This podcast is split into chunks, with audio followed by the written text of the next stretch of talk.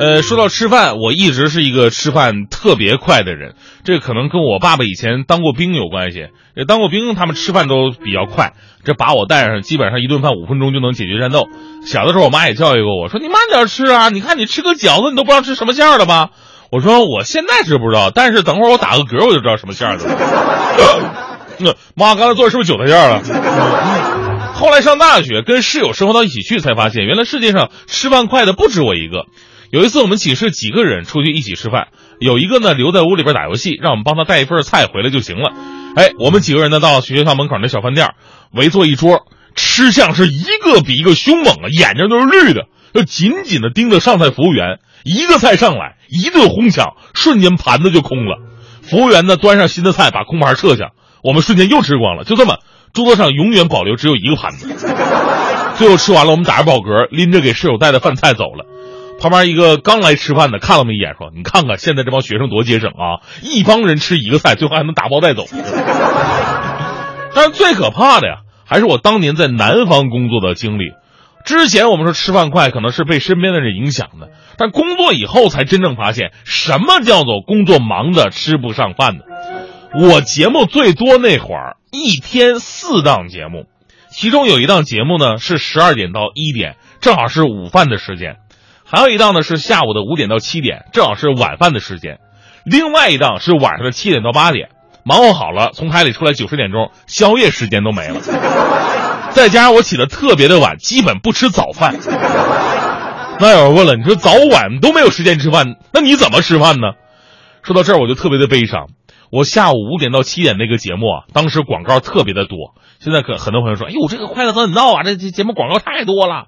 我跟你说，不算什么。跟我之前那节目比起来，真不算什么。那个节目同样是两个小时，实际上播出内容只有二十多分钟。我中间饿的受不了，我怎么办？我跟搭档说一句：“哎，那个一会儿播广告的时候，你就帮我看着啊，我去食堂吃个饭先啊。”我们那会儿那个食堂跟直播间还不在一个楼，我得跑出去啊，然后呢出大楼，跑到旁边一个附属楼，到附属楼的二楼去吃饭。这边广告一播，我立马冲向电梯。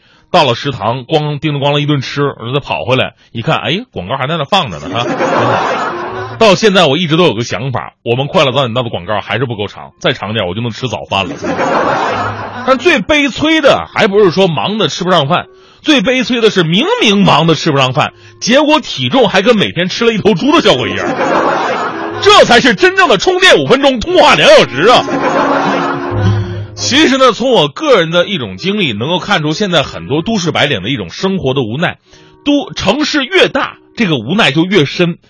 之前曾经做过调查，说北上广深四大城市有三成白领是没有时间回家吃饭的，而大多数人的午餐呢也都是简单解决，至于早餐甚至都成了可有可无。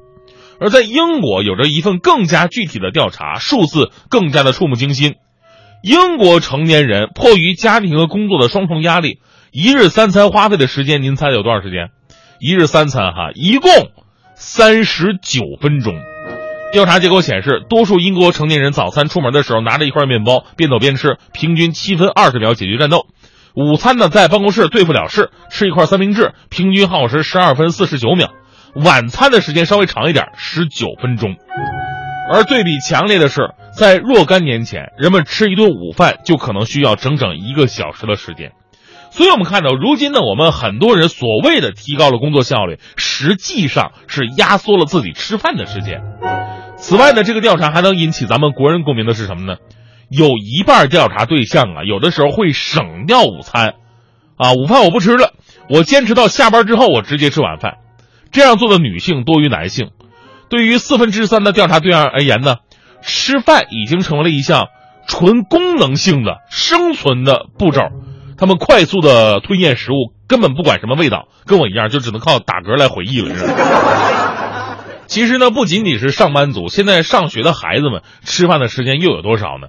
我记得我上学那会儿，午休时间大概是一个半小时还多，那现在很多学校完全不一样了。压缩了学员的午午休时间，已经影响到孩子们正常吃饭和消化休息的需求了。我记得去年年底的时候看过这么一个新闻，说天津滨海新区的一个中学午饭时间只有四十五分钟。四十五分钟啊！为了节省时间，学生们不得不大步流星的奔向食堂。他们要在十二点四十之前赶回教室去上课。很多家住附近本来是要回家吃饭的学生，现在必须十分钟之内吃完午餐才能赶回学校。你现在想想，我们以前上学那会儿，能安静的吃完饭，然后男同学们一起踢场球，下午开开心心的回到教室里边睡觉，呃，那个回回到教室里边上课，这多么幸福啊！营养学家告诉我们说，吃饭速度过快对身体影响很不好。别看吃的少，反而会变胖。早饭时间需要二十分钟左右，晚饭半个小时，细嚼慢咽，不仅享受，也更加健康。其实从我从家庭的角度来说啊，我觉得更有意义，因为家人聚到一起吃一顿饭呢，其实并不容易。期间享受的不仅仅是食物的美味，还有一份天伦之乐。所以呢，不应该让工作压缩属于家庭的时间，否则你工作的目的又是为了什么呢？想想以前我在我们家的时候，每次吃饭那都都是挺挺有乐趣的事儿，就连最后谁刷碗，我们家都能玩出花来。怎么玩呢？那时候不是特别流行家里边买那个卡拉 OK 机吗？最后还带评分的那种。我妈当时就建议说，要不这样吧啊，咱们呢每人唱一首歌，让卡拉 OK 打分，谁唱的分这个最最低。谁就刷锅洗碗怎么样啊？啊，你说这样既不伤感情，还能培养艺术情操，我跟我爸都同意了。三首歌唱完，我必然得了最高分啊！我妈得了最低分，我心想，妈呀，你说你这不挖坑把自己害了吗？就你那两把刷子还什么唱歌啊？你这是？结果我妈说了，下面宣布一下成绩啊，去掉一个最高分，去掉一个最低分，本次洗碗的是你爸。